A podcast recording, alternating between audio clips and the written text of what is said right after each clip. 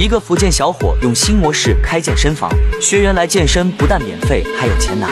通过商业模式赚别人看不到的钱。一个做健身房的老板设计了一张资格卡，来我这个健身房健身，所有的会员费多少钱？四千九百八，然后一共享受二十次健身的资格。你来第一次健身，我返多少钱？返七十块钱。你来我这儿第二次健身，我返一百块。你来我这儿第三次健身，我返一百三。你来我这儿第四次健身，我返一百六。你来我这儿第五次健身，我返一百九。你来我这儿第七次健身，我返两百二。直到你把二十次健身做完，我把四千九百八全部返给你。所以一下子他的充卡量单月就超过了历史最高，还要增加两点六倍。你交四千九百八来二十次来我这儿健身，然后每健一次我都给你返现金。过去是你来我这儿扫码付我现金，现在是你来我这儿把健身完了之后，我妈给你扫现金。很多人就觉得这老板是不是跑路啊？搞完了就跑，但是好像又不是。为什么？因为这个健身房开了五六年了，老板为人处事都还可以，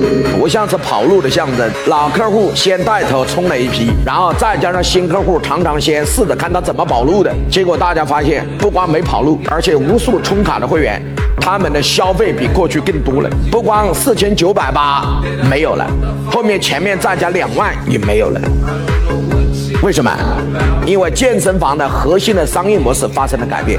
过去健身房赚钱是要靠收每一个教练收为普通教练和私教的会员费。各位同意吗？